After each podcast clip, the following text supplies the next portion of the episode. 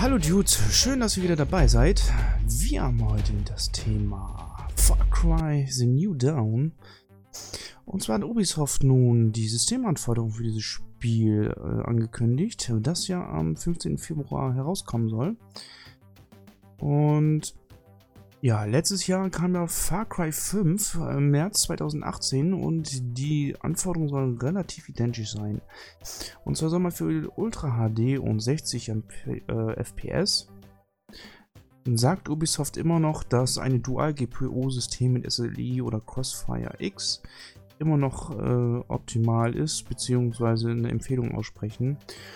Und ja, in vier Wochen ist ja nun mal der große Release von Ubisoft für das 2019 bekannte Far Cry New Dawn. Ja, die letzte Episode von Far Cry hat ja schon äh, im Techniktest mit einer sehr hübschen Optik und guten Frameraten, ähm, sag ich mal, getrumpft. Und New Dawn soll mit ihrer Dunia 2 Engine nun viele Neuheiten bieten.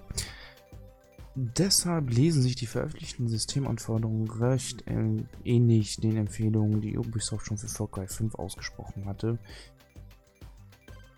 Ähm, man geht davon aus, dass New Dawn ebenfalls FP16-Berechnung für bestimmte Effekte nutzt, äh, was für Besitzer einer Radeon RX Vega Grafikkarte interessant ist. Da Vega 10 FPS oder FP16-Berechnung also mit halber Genauigkeit mit doppelter Geschwindigkeit ausführen kann.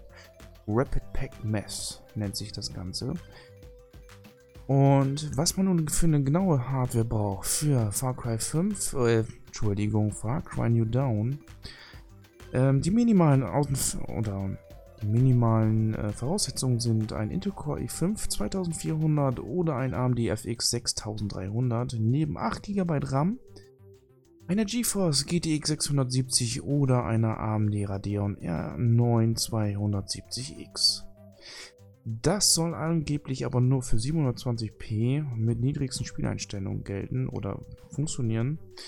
Wer das Ganze natürlich in voller Pracht spielen möchte und das in Full HD mit 60 FPS oder vermutlich 60 FPS und mit einer Ingame-Qualität auf hoch braucht man schon einen Intel Core i7 4790 bzw. einen Ryzen 5600 sowie eine GeForce GTX 970 bzw. eine Radeon R9 290X.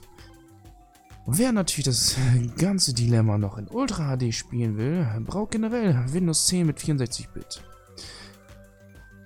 Wer mit 30 FPS auf Hoch spielen will, braucht dafür laut Ubisoft einen Core i7 6700 oder einen Ryzen 5600X, gepaart mit einer GeForce GTX 1070 bzw. RX Vega 56.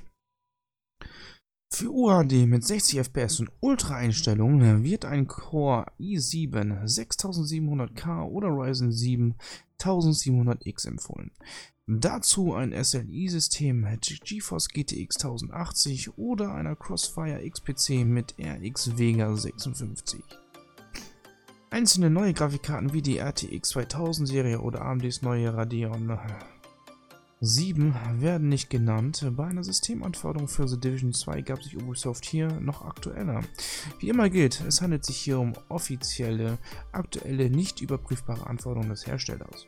Ja, nach dem Hintergrund von Far Cry New Dawn, wie viele meinen, ist dies kein Nachfolger von Far Cry 5 bzw. Far Cry 6, denn es ist eine eigenständige Fortsetzung von Far Cry 5, die in einer postapokalyptischen Montana und 17 Jahre nach einem globalen Atomkrieg spielt.